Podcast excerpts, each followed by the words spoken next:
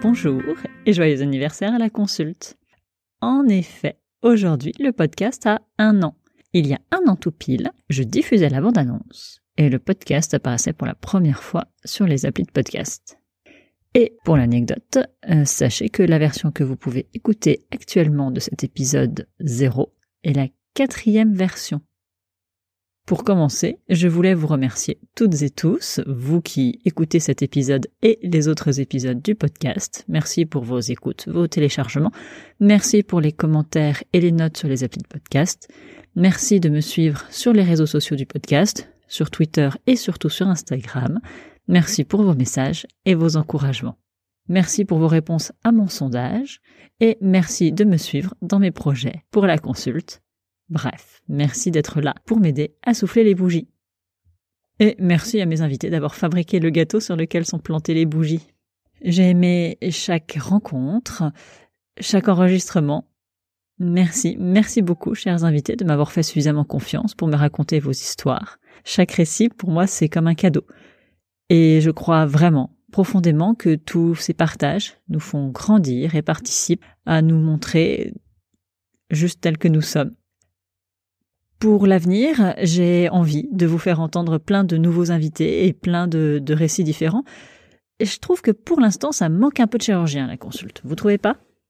J'ai des envies de thèmes à aborder, de formats à tester et, et en coulisses d'organisation à mettre en place. Quand j'ai créé ce podcast, je trouvais déjà que j'avais une vie familiale et une vie professionnelle bien remplie. Aujourd'hui, c'est toujours le cas. En plus, j'ai rajouté un diplôme universitaire que j'aimerais bien valider et euh, il se trouve que euh, je suis actuellement enceinte et que c'est aussi un sacré challenge.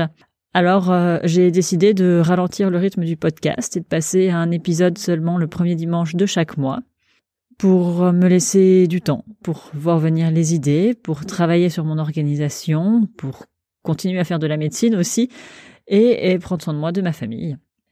Donc, pendant une durée indéterminée, il n'y aura qu'un épisode par mois et le prochain épisode sera donc début avril.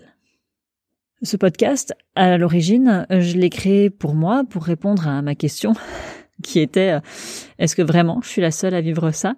C'était aussi une façon de me prouver que je pouvais créer quelque chose et, mener un projet à terme. Je m'étais dit à l'époque que si j'arrivais à sortir 10 épisodes, alors je pourrais considérer que mon objectif était plus que largement atteint.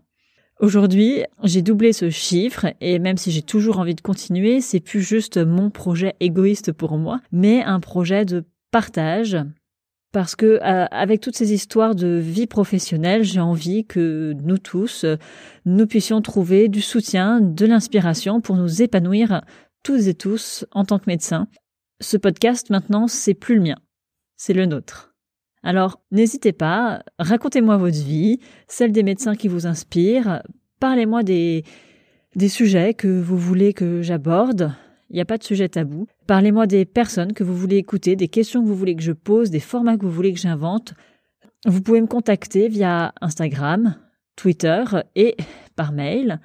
Et nouveauté, cadeau d'anniversaire de la consulte, à partir de la fin du mois, il y aura une newsletter, un petit mail promis, petit mensuel où je vais vous parler des coulisses du podcast, partager mes réflexions sur les épisodes.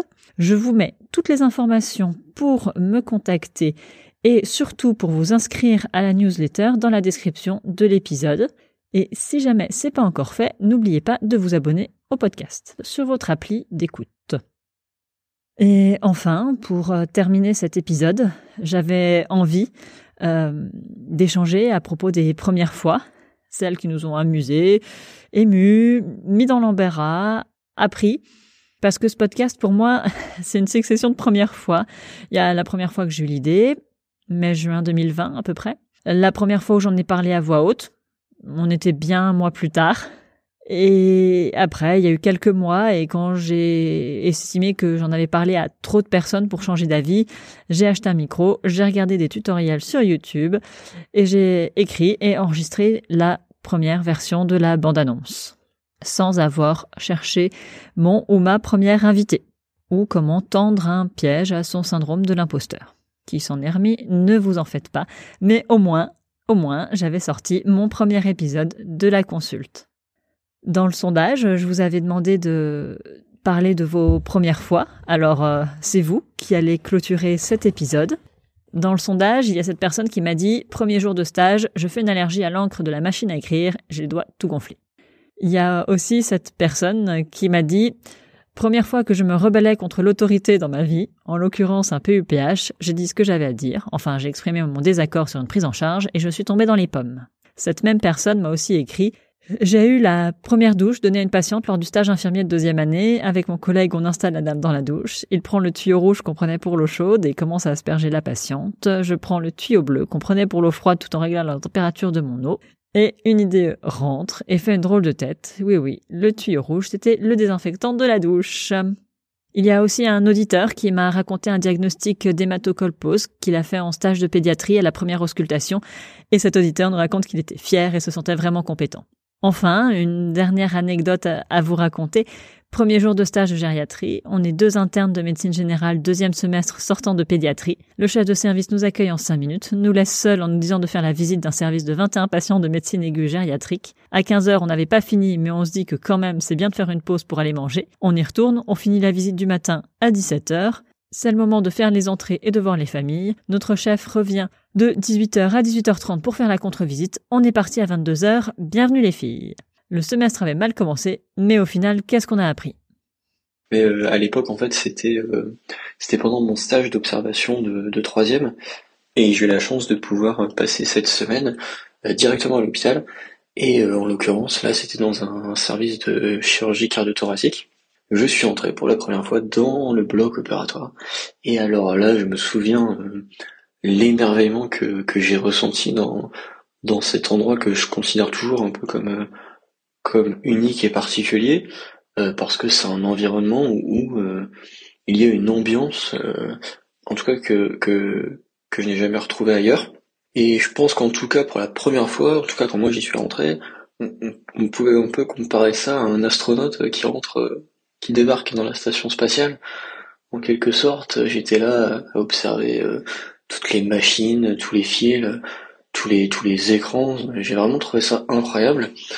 Et en plus, les, les premières opérations donc que j'ai observées, c'était des, des opérations à, cœur ouvert, euh, avec des changements de, de valves aortiques et aussi de la mise en place de prothèses sur l'arc aortique en lui-même. Euh, donc c'est vraiment des, des, opérations extrêmement impressionnantes. Hein. Enfin, j'ai eu des choses, c'était, euh, j'avais 15 ans à l'époque et pour moi c'était extraordinaire parce que le, le patient, euh, on ouvrait le thorax du patient en deux, euh, on découpait son sternum à la scie. j'ai vu pour la première fois un cœur battre en vrai. Et pendant l'opération, donc le chirurgien arrête ce cœur. après, il y a toute la mise en place de la circulation, la circulation extra extracorporelle pendant pendant plusieurs heures, et puis une fois que, le chirurgien a fini de mettre en place les prothèses, euh, il redémarre le cœur, donc euh, j'ai vraiment été bouleversé, dans le bon sens, hein, quand j'ai vu ça.